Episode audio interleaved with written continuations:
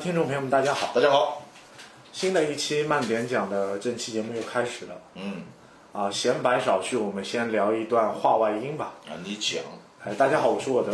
哎，大家好，我是某迪，哎，欢迎我们的某迪再一次的回到我们的节目当中。哎，对的，时隔一段时间了，啊，我们之前节目其实也是断更了一段时间，包括我之前是啊，你也断更了，在串台，然后我断更了大概一个礼拜、两个礼拜吧。那还好，那还好，不能长期断更的。这这个我有安排，有安排。我之前一直和某迪说可能会来做一个逆袭的夏亚的主题，对，来聊聊夏亚和阿姆罗之间的单独的一个剧场版的故事。对，纠葛不清的，啊但但这次就是我们上海国际电影节嘛，嗯，第二十四届上海国际电影节当中去看，有很多高达的剧场版的电影这个事情是少有的。我第呈，现到我们的面前。对我也是第一次看到，就是说以电影节形式啊，引进了这么多这个原版的那个高达那个 OVA 也好啊，或者是剧场版也好，这个是我到现在是前所未有的一件事情。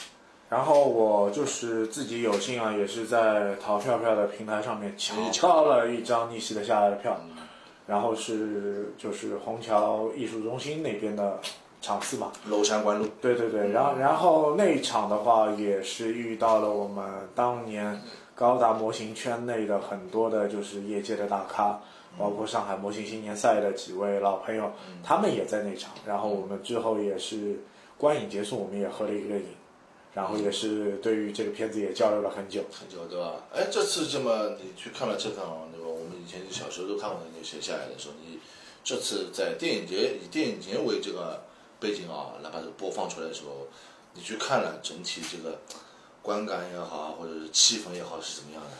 我就谈谈我个人的感觉吧，就是从大荧幕上去看高达的剧场版，我是人生当中的第一次，嗯，就是活活这么大第一次。啊、我我第一次献给了那个呃尤尼空港的啊，你是献给尤尼控，第第三个我我是献给逆袭下药。啊，呃，然后整个就是电影院的氛围，就是一些就是爆出的对白，嗯，包括阿姆罗夏亚的对白，夏亚说阿姆罗你也干什么龌龊的事情啊，怎么怎么怎么样啊，然后这种京剧，然后大家就哄堂大笑，包括阿姆罗和拉拉星之间的一些纠葛，夏亚和呃身边的这些女的的一些纠葛，也是也是在不断的烘托出了一些笑声。还有就是我们哈萨维儿子打老子的故事，啊，哈萨维这个倒也 儿子打老，对吧？这倒是一个经典，哎打我爸爸，爸爸打我，对他吧？他也是对，哈萨维之后我们也会做一期节目，对对，他也是出了一些什么问题，才是导致他爸爸的，打他爸打他打他爸爸，对吧？那我们就是从上海电影节的这个呃起源，我们说到了我们今天的一个主题。今天我们是要围绕《逆袭的夏亚》这部就是动画的剧场版来开展我们今天的主题。嗯，这部动画的主题音乐，其实我们在高达起源的那期节目当中，我们一直在反复的用，对，就觉得这个音乐是相当的经典是经典呀，有小狮子在的嘛，啊对吧？他那个时候那个组合是 TM Network，啊，Beyond Time。哎，主唱是宇多龙宫，对吧？这都是很经典的那那一票，当年就是他他自己是大家组合里面比较满意的一个组合，因为他有好几个组合嘛，包括他的跨界在任何一个旋律跑，还有热热舞的，我们就是舞曲的那种那种那种那种片子啊，或者说是呃动画里面，反正这个 TM Network 觉得是非常经典的一个一个组合，包括他的最后一首歌对吧？Beyond Time。也是我们高达系列动画片里面的一个高达包括经典中的经典。我们机器人大战也是反复啊，有必须要有这他的，这 BGM 必须要有它，特别是牛高达出来，不管是牛高达出来还是萨达比出来，必有这首歌，因为后期史达比都会加入我方的嘛，他也是以这个作为一个一个一个背景的一个 BGM 开头曲嘛，对吧？然后就是在电影院观感这部片子，就是可能以我现在的年龄，我来看这个电影，我就觉得可能它的剧情的内容上还是有些苍白。怎么说呢？这个东西我感觉啊，呃，它毕竟是个八九年的片子，他只是想叙述一个就是阿姆罗和夏亚一个最终的一个结局化的东西，而做的一个嗯剧场版。实际上按照小说来说，呃，夏亚和阿姆罗啊，阿姆罗这个本人已经已经是在零零七九最后驾驶 G 三高达，在零零八零的时候就牺牲掉了，对吧？不可能会有这个。而大家对阿姆罗和夏亚就对宿敌啊印象非常深嘛，我们因此要求，所以说出了一部最终的他们这个女高达和萨达比，呃，夏亚和阿姆罗的最终的一个决战的片子。所以说这个东西 还是给了一个比较完整的一个失踪啊，失踪。作为一个结局嘛，给你们也有点，给我们来说也也是个念想。我们始终认为，呃，夏亚或者阿姆罗都没有死，他们只是在远方的某处，对吧？呃，就记述了他们的无休止的 那那种那种关系嘛，对吧？但但直观的来讲，就是说，《逆袭的夏亚》这部就是动画电影，嗯，是高达历史上就是独立剧情的一部电影。之前所有的就是大部分的高达系列电影是没有剧场版的，都都都只有是把所有的剧集浓缩化，拼装成所谓的高达剧场版。就像你这次这个呃电影节里面放的那个零零七有那个剧场版，什么《爱战士》啦，还有什么？对，它就是一个高达分了三部嘛，分了三部嘛。版的一个浓缩嘛。对，然后还有一部就是说闪光哈萨维嘛。啊。还有就是 C 高达也是的，把 TV 版浓缩了一下，然后重新更更换了局部的画面画风。那那我所所以说，我们如果要聊，我们肯定要聊一个独一无二的内容。嗯。不一定是从 TV 来改。对。但单纯从 TV 来改，可能可能我们的内容就聊 TV 了。对。所以说，从这个片子来说，首先，我感觉我们说，你就像你所说的这个内容的一个一个方面和方向啊，我自己感觉实际上。以前我每一次看这部片子的感觉都不同。原来我认为这个片子有点政治体系的，比如说我们那个阿姆罗中的一个金句，对吧？地球联邦已经腐败了，对吧？人类是需要什么什么什么进行修进行修整，它的就是比较偏激的一个思想思路。但是你后期去看它这个片子，你发现这个东西是很空洞。就是他早期可能包括我当初我和你认识时候，大概十八九岁的时候，对，我们觉得这个片子可能还有深度啊。但是从三十岁之后，或者三十岁以后，你对于这个新的一个政治理念啊，或者政治立场的认知，你就觉得，哎，好像好像就是阿姆罗和夏亚之间的私人恩怨，来引发了这场战争巨变，对，来引发了所谓的，呃，这这个小行星的故事，对呀，也就是说，他最终我能在片子里面看到什么，就是夏亚自己在讲这个问题，然后再从侧面来说，把阿克西斯卖给了。夏亚对吧？就联邦在当中有操作，这种腐败的这种，它只是一个占了一个小部分，还是与阿姆罗和夏亚的个人恩怨作为一个结局。因为我感觉什么问题啊？他们前期是得拉拉这个人，这个女性，拉拉星，拉拉星。那么阿姆罗有阿姆罗对阿拉拉星的一个看法，对吧？夏亚他妈恋母癖对吧？喜欢了他作为一个我母亲扮演的人物对吧？来，这个这个观点输出其实也是很另类的，很另类那种，对吧？你觉得夏亚这个有可能有点有点病对吧？或者怎么说？呃，但是他们在新的这个剧场版里，实际上各自都有了这个，不管他是新的异性伴侣，异性伴侣对吧？像比如说，呃，阿姆罗有茜，呃，夏亚有那个娜娜，对吧？名字很像，女副官。实际上他们可以完全是从两个立场重新再开始进行，可以可以经历一段新的生活。但是他们他们两个人绕来绕去，又绕到了哪了，就是就就是这个还还绕不过过去。哎，对，就是强，我也就感觉这个片子整个意义上面是强拼在一起，并不是一个。有一个主心骨那一块的一个东西的一个片子，就就不是像就是我们顺着一个时代潮流，可能两个小朋友，哎，我五岁的时候打了你一拳，啊，你要记到三十岁啊，你记到三十岁了，你当年打了我一拳，我一定要还给你，啊，就三十年之后我再好了，干什么呢？对吧？这个就是就很幼稚对吧？很幼稚，很空洞，就无非里面点缀了，就是说一对父子对吧？就是我们布里德舰长舰长的儿子对吧？和那个亏。那 Chris 的那个事情啊，Chris 也是个恋父情节。对，Chris 的但是 Chris 懵懂的感情。但是 Chris 的他那个一个人生，一个我们说一些条线倒是描绘的蛮清楚的，包括他爸爸妈妈、父亲之间的一些问题，包括他后来逃，或者说是把他带到那个舰上去，或者是整个一个。包括他爸爸妈妈死掉。死掉，他整整这个倒是一个完整的，最后刺激了哈萨韦，导致了后续的故事，对吧？就后面我们后期再讲的一些，倒是一个。从故事条线上面，他他像我感觉他就有点像像一个主角的形式一样，而并不是夏亚和阿姆那个阿姆。对，就是说，Chris 这个角色可能可能给我们这部剧场版带来一个新的一个人物设定的侧面一个感情的主线。嗯。似乎就是他的一个人生的感情线来辅助了阿姆罗和夏亚之间的一个恩怨啊。但是，但你从总的那个概况来看，宏观的来看。好像就是夏亚和阿姆罗在战，但是总个宏观上面，我们再把 Chris 带进去啊，就出现一个什么问题？他们有共同的问题，也是围围绕着那个畸形的爱，对吧？Chris 父亲的逃亡以及他的死亡之后，他将夏亚作为父亲，夏亚把娜娜作为母亲，对吧？阿姆罗当中又不知道在在干什么了，对吧？然后其其实阿姆罗对于我们的 Chris，他的感情线，没有的，没有，没有，没有，没有。对吧？但是他们自出产生了一个什么恨？因为他奎斯认为是阿姆罗太强导致了那个那个对啊导阿阿阿姆罗的太强导致了对夏亚有有那个就是说是威胁嘛，他要去保护他。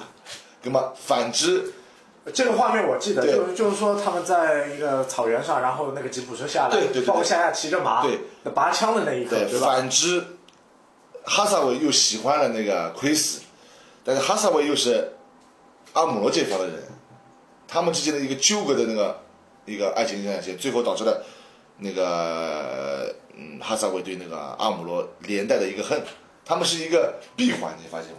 畸形的一个一个爱的一个闭环。这个闭环其实你还遗漏了一个人啊，一个就是夏亚身边的那那那个女副官女副官男副官，男副官，南啊南副官，男副官还有还有那个男副官，他是喜他也是跟那个哈萨维是一样的，喜欢对那个 Chris 对。他是得不到，但是他在这个他他和夏亚有一段对白，其实很有意思。夏亚和他说：“我不喜欢他，这个留给你。啊，但是说到这句话的时候，他实际上是开心的。但是问题在，他觉得什么？我要变强，要像夏亚那样一样的强，才能得到 Chris。克里斯才会心甘情愿跟着我。对又他又不喜欢强求，但自己又是很纠结”的对，又觉得这其实这个男的也也也很幼稚。啊。但实际上年纪也差不多，二十二十岁左右嘛。他最后是为了要超越夏亚，他去抢牛皋的，他是强化人嘛？他就是个打针的。呃，那以前我们叫什么打针仔嘛，然后不强化不行的嘛。因为当中的设定当中分为几类，就是所谓的 new type 嘛，一个是纯系的 new type，对，就是本身有新人类、呃，阿姆罗和夏亚精神类型技巧的人，对。对那我们称为新人类吧。new type 一个是不具备新人类能力的人，通过外界以及药物强行把它提提到了有有对。牛 type 这样一个就是能力，强行调制成所谓 new type 的这样的人，这种人往往像在死高达里面一样的，这种人实际上活着很痛苦，他们的精神可能随不正常，不正常，随时要崩溃随的，随地会被崩溃。崩溃的，对吧？最经典的马士文，对吧？CD 高达里面，那那个一一个精神崩溃就炸了，这身体就不好说了都。那个男的实际上到最后也是非常那个偏激的一个角色嘛，实际上他。不把阿姆罗作为对手，而是把夏亚作为了对手。实际上，他们都是由一个畸形的爱所引起的这些问题。但那我就好奇啊，就是说高达作品当中那么多年，为什么人物的设定会有这样的一个故事线的辅助呢？这个怎么讲呢？呃，以前呢，对于这个钢弹系列的小说或动画里面，它总会出现一个男主角或女主角。女主角和男主角之间一旦确立了有一定的关系的时候，女主角必死，不管哪一部好谈，这个是个常态化的，这是个常态的规律。但除了零八年的小队，他那个残疾的这也是落下了终身的疾病嘛，对吧？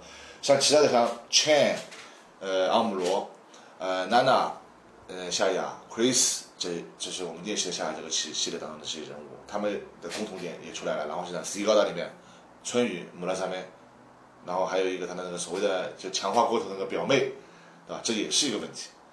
呃，还有什么像那个零零八三，对吧？这个我们上次聊过这这这这一对，对吧？包括最先期的七呃阿姆罗德和那个娜娜和那个夏亚的，他们这个东西，你发现在各种高达故事里面，它总总是占到一个较为特殊的一个比例，而且每一部片子都有。我可以说这个东西就是高达们里面一个隐性的标志，似乎没有这种激情的爱，没有这种他弄不下去这个事情。这个特殊的情感，可能你就觉得这个作品可能不像是高达，但是高达作品当中，让我们感觉可能我们吸引我们最最大的一个地方是什么呢？就是说我们觉得它的打斗华丽啊，或者是啊，机射漂亮，可呃能这个就是这个点。技师能力啊之类的啊，但现在你再回过来看，可能你关注的侧重不一定是不一定这个东西不一定是机体，不一定是，可能我觉得宏观的一个思想的输出，可能是我现在更要关注的更要东西。关键是，比如说你《银河英雄传说》那种，它是要一种大体积、大范围的一个宏观的一个世界观就就是说我做一。件事，或者我有一个谋略，或者一个大的策略，我应该是如何如何的，对对对，并不是我对于谁谁谁的恨。，否则你感觉到就像就像那个《逆袭下》里面所说的，实际上夏亚所发动的这场战争到底是为了什么？你说，你说主心骨现在去挖，你先挖不出这个东西到底是为了什么？对吧？无非你就说了，呃，联邦军的腐败和人类是是寄生在地球上的一些不必要的因素，对吧？这个东西很牵强，你和大的宏观概念根本拉不起来。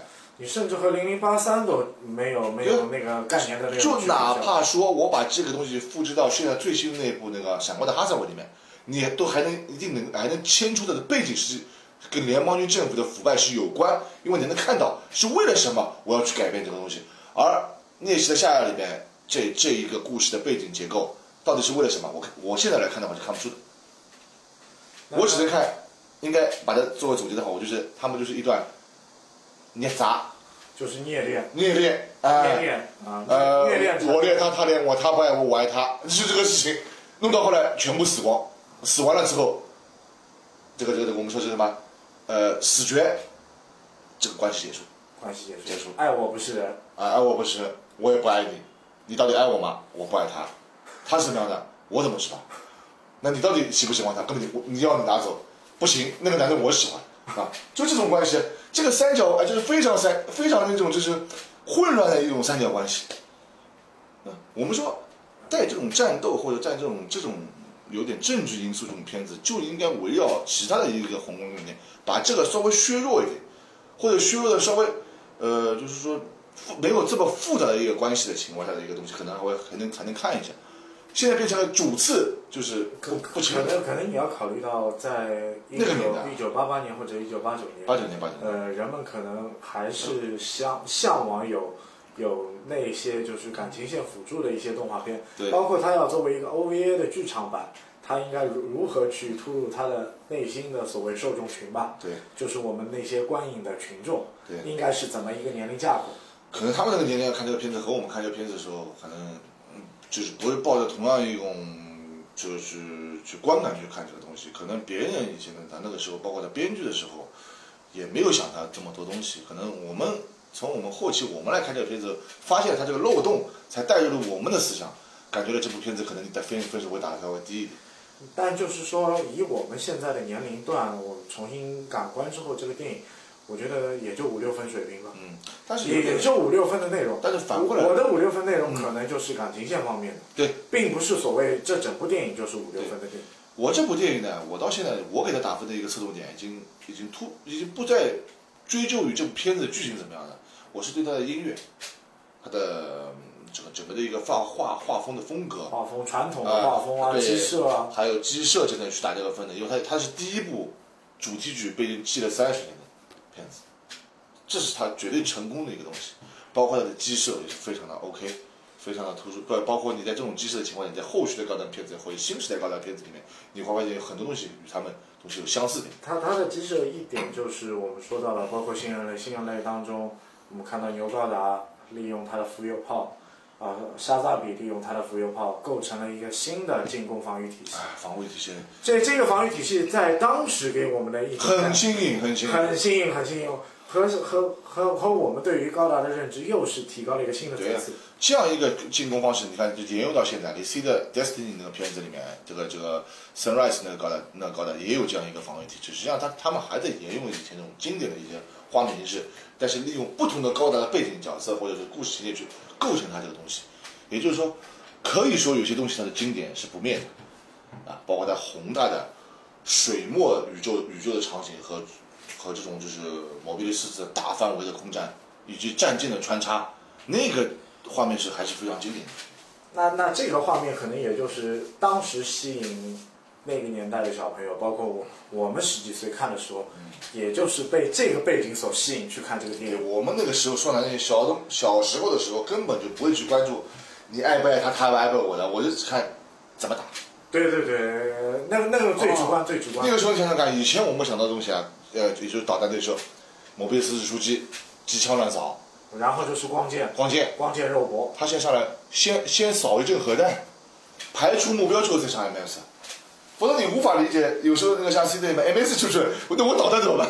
放出去我机型对，这个东西就是就是它的一个精准的打击、立体化的战法，立体就是化战法帮你排除了之前所有的一个困困难点，惑啊，有困难点啊。已已经帮你扫掉一批了，然后再是精准的定位打击。对呀，就像就像我们现在战争如果打的话，那除了这种就是说是电气化战争，呃电子化战争之外，都是一轮竞争打击线，对吧？这就是比较符合一个就是打到最原始了，可能再进行再上人所谓的丛林战、巷战、阵地这都，是最后最后的最后的对白兵战，对吧？对对对对对，所以说我说它这个宏伟的一个战舰或者是 MS 穿出的立体性的战斗的方面非常好，而且它是最牛叉的地方在于它的背景，那个时候它的背景和那个零零八零一样的，是有一有一套画法叫水墨、水彩，去渲染它那种场景。你看和我们现在的手绘的一些宇宙空间场景是不一样的。那个时候零零八三有一种风格，我们偏执为就比较精细精密的。呃，像那个再早的时候，就八九年的这种，像那些夏亚也好啊，呃，那个零零八三的啊零零八零的片子也好，它是一种水墨来渲染这种黑色，它它在在一个布区里面，它可能有多种普蓝色以及午夜蓝那种颜色渲染出来，就不像你有这种轮廓线，它是这种很自然的一种晕彩一样的感觉出来，那种星星点点的感觉。而且他们原稿的话，我们以前去看过的，它也是一种水彩上色的，包括在新式用那种白色去点缀的去那种一种手手法嘛。但是现在这个，我们现在需要去看动画片，像《游逆空》什么，那全是电脑合成了，家居不手绘了，那就可能得不到他他们以前那种我们说是手绘的那种功力。就是就是说，传统的技艺可能在逐步流失了，流失啊对吧？但是先进的技术也没有就是彻底代替代替了传统技术的那个效果。效果对的吧？所以说我说这个总体来说呢，这个片子呢，从我现在来看，我给它打个七十分差不多了，也不十分里面就七分，对故事情节已经不想看了。这个故事情节你，我我能看出来，也就是你爱我，我爱他。呃，这个感感官定位其实你我差不多了。然后就是就还有就是可以穿插的，就是它在机设方面的一些设定，对，这个是就是下压的机体，下压的机体从从百式又转回到一个重型机体的一个上面。对，然后你会发现为数在刚他们这个历史机设过程中，为数不多的头部头部驾驶舱就出现了，对吧？只有出现过两部，我记得一般从 TV 版正式的时候两部，一个是利希戴尔斯，它是头部的，也是下来开的吗？伊奇戴亚斯就是他背脊上面有两门就是呃，光束手枪光手枪。束，对，他的头部是打开来，在驾驶舱带在头部的，然后包括你现在下来那一块的那个，我们说的这个就是，呃，萨达比也是头部的，但是很多这个片子从我们现在从小说上去导进去也好，还是从那个现在出的模型也好，实际上他们这些这些这些萨拉比之前都有的原型机的，实际上他们那个时候原型机都不是像萨拉萨达比这么这么一个就是说嗯强烈的战斗啊，或者是设计风格这么夸张，以前他们那个。原型机都是从一些量产机出来，他们有一个追溯体系，这是原来设定机最牛逼的地方。也就是我们去可以去看 MSV 里面，就会有这样的一个设设定，也就是沙加比这个机器从出到设计概念到出来的时候，到底是从哪个机器开始突出来的，它有一个说法。其实你会感觉到，就是沙扎比的某个就是角度和金宝凡可能还有异曲同工的地方。嗯，但是总体来说，我觉得它的整个设定稿是偏向于那个最早的时候，就是我们说是那时下里面那些那个量产机，居拉德卡，它就是居拉德卡衍生出来的那个派生机，派生机，那以居拉德卡作为原型这个量产机的结构，派生到了加载浮游炮的那个呃红绿鹦鹉，最后才红绿鹦鹉结成了它的适合点之后，才成最后的沙加比。包括小说里面后面还有夜莺了，夜鹰是从沙加比的基础那上。但是从红绿鹦鹉也好，从沙达比也好，他们对于浮游炮的进攻啊，嗯，我我只说进攻啊，对，其实他们只是单纯的进攻，其实防护还是比较狭隘的，不像九三在防护上的一个功能。九三在防护上的一个功能，它是形成了一个平面呃或者立面的一个防护对就是说它提升了一个我对于这个光速防护的一个新的观念。对，没错。但是你会发现一个问题，实际上按照故事的推进结构来说，沙达比先生产出来的。它作为一个早期的装备产品，阿纳不不不，他他是先生产沙达比，再生产了牛，也就是说，阿纳海姆先收到了下来的钱，我帮你造沙达比，用了全的那个全全那个金属框架在加强周围的，最后你会发现有一个很很有意思的事情，造阿姆罗这牛高达的时候，这个精神感应框架的技术是是夏亚送给他的。你看这个东西，你是又又是搞不出来什么意思？就是说，他在阿姆罗在用另外的机器机器的时候，他们和夏亚进行交战过的。在那个时候，夏亚就的那个萨达比，包括红利鹦鹉都有了。对，呃当时阿姆罗的打成平开。当时阿姆罗是用了很普通的机体，是林格斯。林格斯，林格斯实际上也是高端机啊。林格斯在 C 里面属于高端机，对吧？这个东西呢，要要给你拓展一下啊。C 高端是所有的变形机器那个时代的这个 C 系列变形机的这个就是起初就是老祖师爷。再有了什么 C Plus，C Plus C，C Plus 和 C Plus C C 就作为它的载体之后，它抛弃了这个可变结构，一拖一拖而战争再出来林格斯，也就是林格斯，也就是在夏亚战争前一年出来的机体，但是从在跟沙达比赛的时候，这个性能差距是非常大的。因为为什么说差距大？他们最差距就是那个浮游炮的，就是浮游炮，对。单纯如果下亚的沙达比没有浮游炮，那么林格斯还能去打一打。对。但是，一有浮游炮，你就觉得林格斯在沙达比面前是一个很脆弱的嫩鸡啊。嗯，但是纯属阿姆的技术好，和那个红红蓝鹦鹉战平手。可沙达比上来他要走了，不走不行的，这搞不过的。可能其他技师去已经死于啊，没了没了。红蓝鹦鹉因为是能力有限，是能力有限，是他机师能力有限啊，但是不是他机体性能不行。对，但同样就是画。画一个就是和阿姆罗同量级的机师来来打的话，阿姆罗不一定有胜算。不一定胜算因为那天那个那个有有一个在那个阿克西斯转角处那个战争的时候，你看，林格斯放好木偶之后，和那个红那个红绿鹦鹉打完打完之后，他立马下达别就出来了嘛，他马上就走了，机器不要我走了。要回去拿新机体了，就是他其实很明白这个战术思想，他他知道这个不好硬刚的，因为我我们技术已经是伯仲了嘛。对。那么我们的差距在什么？硬核就是在机体上。对。那机体的差距没办没没办法去让我个人去弥补。对，所以说你反过来说，你又可以看出了一个，如果是正常人是不会干出来的事情，就是林格斯互换的时候，我拿到本体机子了，我要学一个浮游炮了，我过去领机体，他不是说了一句话吗？这个精神框架是下海他们弄那边那边弄来的。给你的，然后转到你的机器上，也就是说，我可以理解为多年宿敌，心相惜了。你这么台机器，我打过你，我他妈不是人。我给你一个一样的基础，你弄好机器，你给我再打。就是这种时间，哎，那现在来说，你根本想不通这个。不不不，其实能想通，为什么能想通？你可以想到一个武士道的最简单的精神。啊。我们需要一场公平的对决。啊。我们需要一个等量的共同环境。啊。我有一把剑。你也有一把剑，那我们才能打，我们才能打，这个决斗是对等的啊。我们赤手空拳也能打，我们什么都没有啊。虽然那个时候联邦军也是蛮有意思，赛克没有这个这个精神框架，还是倒还从萨拉里那边的他们他们那边弄过来给你。实际上说难听点就是，现在我我给你，你也弄一个，否则我们不打了。你林格斯不行。那这个产生之后，你会发现。九三的牛上来之后，它比下压的那个机器就又又又大增了一块。嗯，增了两块东西。实际上，第一个，它的它的机体先领了，浮游炮是后领的，它是电磁感应式浮游炮才能弄出这个东西，而夏亚是锥形浮游炮，对，就是进攻的。第二点，夏亚是单发的输出的米加利子，那个米加利子比姆莱夫的，阿姆罗是。连射式比连射，它是三连射，三连射。三连射，它有连射、三连射两个模式，还单发，这就是他这把枪也高级了，就弥补了他后备区盲区的不足。你单射的时候，可能你没有击中，我不能补枪，我需要单发单发的，这个东西它扫过去，实际上有点像那个这个这个连射式枪的那个，我从片子的结构来看，实际上最早是用的是西马里，它的红色枪马这把就是连射式光速步枪，像机枪一样的。阿姨开出去多疯狂！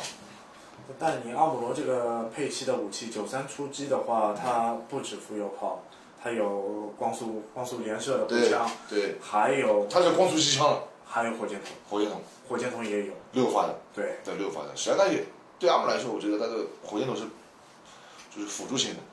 阿姆罗和夏亚的最终决斗时间，我觉得夏亚输掉实际上是很勉强的，但是呢。又可以在片子里找到他的为什么会输掉的原因，他一直在放扩散粒子炮，他的能量输出不足，难道我沙加比的这个输出量不足你牛吗？对我认为根本不是，也就是说，你先出去玩了一个多小时了，我再出来跟你玩的，实际上还没没有站在这个公平的角度上，就是说他们的战术立场还是有问题。不一样，不一样。就是就是说，可能就是我敌将出击，我已经打了一百个人了，一百个人我已经打倒了，你来了，但是我的体力肯定已经消耗了一部分。对对对但是你对于新的对手来之后，我们的体力差异已经是存在的。就是这个这个问题。包括呢，实际上夏亚这个人，从一个牛胎部角度来，他不是一个纯粹的战斗员，不像阿姆罗作为一个主进攻手，夏亚又要指挥舰队，又要去又要去单单挑，你说这个精力拉得过来吗？我觉得拉不过来。因为很简单，包括这个舰队的设定也好，对，呃，阿姆罗永远是出击的小分队队长，MS 小分队队队长，哎因为他只是一个小分队队长，我就是打手，做好打手的工作。他不是一个就是统领全局的元帅或者是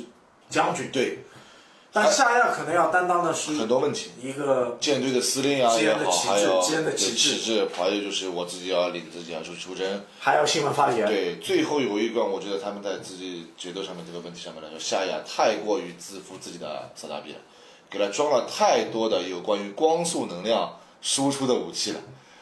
而阿姆罗呢很聪明，防空炮我该是实弹就是实弹，我就是不用光速武器。你是动不动一发扩散炮，你这好像能能顶几炮？三四炮炮你能量是不行了，对吧？那那这个又说说说回来，那么实弹兵器和光速武器，嗯，那光速武器虽然是一个革命性改革的一个战斗兵器，对，但对于高达本身在宇宙空间当中飞行，就是续航，还是有绝大的影响。呃，应该这样说吧，我从我自己看这个 MSD 的设计里面来去去讨论这个问题，是事实上说它的萨扎比的这个推进能量供应除了本体之外，它还有那个燃料棒，这没有问题的。燃料棒就好比我们现在或者是我们五十年代、六十年代副油箱副油箱，对，这个解释其实一样。一样一样一样一样，这个搞完了之后，它的其他武器都才都是从自己的那个核动力上去输出的，对，对吧？而阿姆罗聪明是上来先是一发实弹，他光速不要都不开，它实弹先扫。实弹虽然有弹数，但是实弹不消耗本体的能源。那其实很简单啊，其实我们就说我们战斗机，嗯，不管几代机啊，它一定有一门是机枪，机枪实弹的啊，但机这个机枪可能备弹是两千多发的，对，但是你也可能就是搭载导弹，对导弹你可能只有五枚或者六枚，啊，但是就算你六枚都打中，就击落就六下下大，啊但是你实弹有两千六百发，看你本事大，啊，我可以慢慢扫，无所谓。就就看你技术了，扫到你家时间长杆的地方。就就看你技术了，对吧？？就这个道理。所以说，我说从 MC，我自己感觉阿姆罗呃那个夏亚对自己的机器这台萨达比估价过高，顾虑过高。再说他被很多事情分心，导致了和阿姆罗战成了这样一个结局结果，我觉得也是可以去臆想到的。但是打斗场面，包括这个东西都是非常不错的，就是这个故事下不行。啊，那我们再穿插到我们之前聊过起源，嗯起源告诉我们一个故事，就是 Edward Mars 先生。嗯，就是我们上次的这个夏亚是为什么要进入这个状态？对，什么原因导致这个问题？我的这个整个故事的开局，从开始的一个起因到结束，是为什么会造就我这样夏亚一个人出来？他这个上交代的核心核心故事情节交代的清清楚楚。对，也告诉我们现为什么会有现在这个夏亚，对包括夏亚干的每一件事，为什么你们会觉得夏亚是一个怎么样的人？对，哪怕说《逆袭的夏亚》这个片子的结构，如果我套用了 C 高达里的模式，我都说得过去。哎，为什么夏亚要匿名到变成古阿洛的单也到这个里面去？人家也是想利用另外一方势力去撬动联邦这块东西啊，就目的性非常强，因为联邦这个时候也有 Detans 这样一个组织，这样一个故事架构是清楚的。为什么会成为一个混成旅，对吧？就这个道理混成旅，啊，对吧？你你这个 你这个混成驴不错不错。对吧？你这个逆时的下来到底为什么要干这个事情？你自始至终你没交代这这个这个就是打闷包了。啊！你这个闷包就搞不清楚到底什么意思，然后就是在传销他在这样一个不清不楚的故事结构情况下，再再插入这种这种这种就是三角恋、四角恋、五角恋这种恋爱的关系，最终导致这样一个故事情节，我就很空虚。对，其实这个剧场版也是有点失败。呃，与原来来说，这个剧场版是非常成功的，因为可能那个时代的人去看这个片子带的意义的一个意思或者是理解方式，跟我们现在理解不一样。然后一代人看一代人的东西都不都会不一样。就是哪怕我们从就是说我们从十八九岁认识的时候看这个片子的时候是这样一个想法，到现在那个时候我们知道什么？哦，这个机器帅，哦，那个夏比亮，哎，就去买两个模型去吧，回去剪剪，傻吧，是吧？那个时候就看这个东西，铁憨憨，对吧？现在这个一个网络词语嘛，吧？对对对。现在稍微大到大概二十几看的时候，哦，他们稍微啊，原来他们是要为了联邦，这个夏亚为了看联邦是不行的，所以说我要去推动它，啊，想的比较简单，但但也是个邪乎想法。而现在你去看那个片子，你妈什么东西，乱七八糟的，放扯淡，扯淡，你就是纯扯淡。但是不得不说，它还是代表了那个时代的这部片子精品和音乐、绘画，呃，编剧我们就靠一靠的最高端的一个东西嘛，对吧？美术本级哎，这这这些个东西，它包括它这个小拉比的机设也好，那些都是不同的，它每台机子机设都不一样。那个时候我们才看到了那个什么，联邦军原来量产机可以这个样子做，可以打这样的配合，或者是直升机的量产机可以配备这样的一个东西，对，是这样打航空战的，或者怎么样怎么样一个一个一个情况，对吧？其实就是我们从高达的那么多系列，早期的系列啊，UC 系列当中认知当中，我们会发觉它的战场格斗场面基本上就两种，一种就是我们在地上的，对。一种就是在宇宙空间，宇宙空间的，对的，就是两种。就就所谓在大气圈的描写，其实比较少。啊，那个东西你就要去看，这个是你在电影间最新的那个，呃，闪光的哈萨韦了。那个时候，我们作为死亡商人，对吧？阿纳哈伊姆，对吧？又搞出了点新花头，对吧？也就是终结了，在这部片子之后，终结了一代大型 MS 的生产。呃，然后我自己认为，就是说，为什么会突出两个战场？就是说，还是根据。我们所谓殖民地来说的，殖民地和战时情况来，对，因为从因为你说陆地吧，陆地可能我们就地球或者是呃外太空的星球，对对，打太空战也很简单，我们为了殖民星球嘛，对对对，对吧？因为那个时候结束了之后，因为它整个故事架构，这个呃，我们说就是说就题外话啊，小白的哈萨韦实际上是介于零零九三之后和永劫空洞之间的，他那个时候实际上。我们说聂些下那那一场战争的时候，实际上消耗了其实很多元气，他只能趴窝重新整改，再混了好几年再出来。那他有一个空闲期，空闲期之后当时出现什么组织嘛，你也知道了。这这东西就是这样一个一个概念方法嘛，就是就是就就是像夏亚这或者换了另外一个，但是总体来说是和零零九三还是有联系的。啊，故事情节相对来说呢，小说很精彩。呃，动画片里呢，小说里面精彩镜头呢是一个都没有。但但我就说，希望未来如果有机会的话，还是可以去把，就是像阿姆罗这部分的单独个人的故事去补完它。呃，就可以类似对应于高达起源下亚的那个。对，实际上来说的话，实际上我觉得，如果把聂蛇下那个海牛那部分或者夜莺那部分的故事情节，如果拉出一个成一个单独的一个。架空世界的一个 OVA，OVA 或者说是剧场版的话，那个会非常好。但是，它肯定会去掉很多不应该出现镜头的。当然说，那个的缠斗要比《聂西的夏》这一部要好很多，因为毕竟是先出剧场版后出的小说嘛，不一样的。呃，海牛一直在在我们不管是刚咱们这个体系的玩家里面来说，海牛还好，夜莺也好，这一波故事的架空啊，是一直是一个谜啊，我们都很清，因为产品出了很多。但是你这个相关的模型是出了十几年了啊，就是一代一代又一代，对吧？十多年了。对啊，这个就像海牛 MG 都不是出了多少份了呢？今年这个妈逼还要出一个什么，呃，合金的牛高达、还有牛高达，对吧？都要出来了。虽然说，实际上我觉得万代还是非常关注这部片子，只是说它在什么时候和这个机器或者版权问题，什么时候才能把这个片子？还有还有就是可能要找到一个合适的契机，类似于多少周年啊，对，找到这个周年对对周年季，把这个产品重新再推出了。对，实际上是还是相对来说还是不错的。今年这个电影节能放出这么多高达的那个动画片啊，也是虽然看过，但是还是很激动。其实上海电影节一直在播一些日漫的东西，包括之前也播过阿基拉嘛，然后《千与千寻》啊。呃，幽灵公主啊，很多宫崎骏带有克洋的作品一直在反复的播。对。但但高达作品也是第一次，包括 EVA 作品也是。对对对，这次高达还是播的非常多的，而且你看这次粉丝都就进进况下，导导致一票难求的一个一个一个市场环境嘛。但是我觉得还是要理性观影，这个这个电影到底值多少价值，那自己去看。实际上对它。那与其来出这个高价，不如你去买蓝光碟。对，但是问题在于什么？就是说，你可能去电影院去感官这个片子的时候，一种感觉和氛围不一样的而已。其他的东西，实际上我可以说，我们作为高达粉丝来说，这些片子的情节你不倒背如流，所以啊，我所以我所以说我们享受的是一个环境。说说的简单点，这个环境其实让你认知什么呢？其实可能就是几场哄堂大笑。对呀、甚至你觉得唯一能共鸣的就是这个 Beyond the Time 在响起这个音乐的时候，我可能会跟着这个音乐去哼唱几句，嗯，你反过来说，我会找到那个感觉。但是我我让我就是这将近两个小时，能带来多少快乐吗？其实带不来多少快乐。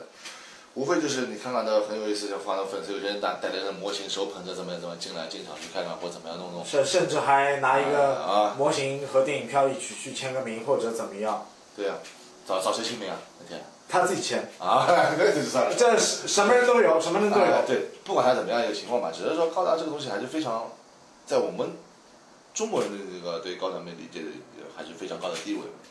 呃，Beyond Time 这个歌放出来的时候，有人有多少人离场了？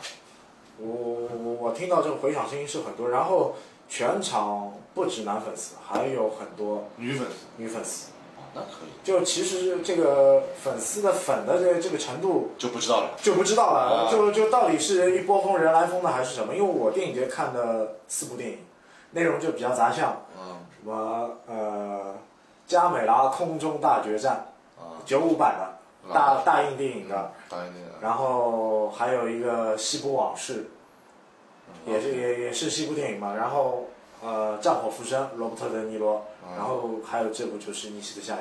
对，我观影四部片子吧，呃，不同的感官。啊非常不错，非常不错。实际上我这次也没去看，我还就觉得也是个缺陷吧。但是总体来说也不是非常后悔这件事情。其其实我觉得你要去追捧这部电影有多大价值啊？其实我就觉得，我可能可能可能它也就值这张电影票的钱，对，但是我甚至甚至都不值这张电影票我。的理想是什么呢？就是混混那个场次吧，可能感觉一下这个东西是不是呃一种氛围，或者看周围的高达粉丝之类是不是有这个相应的这种互动啊，或者怎么样子来说，看看是不是开心一点，就这个样子的情形。对，很感谢今天某迪来参加我们这期节目，哎感谢各位听众的收听，哎，谢谢，讲的不好啊，再见。再见。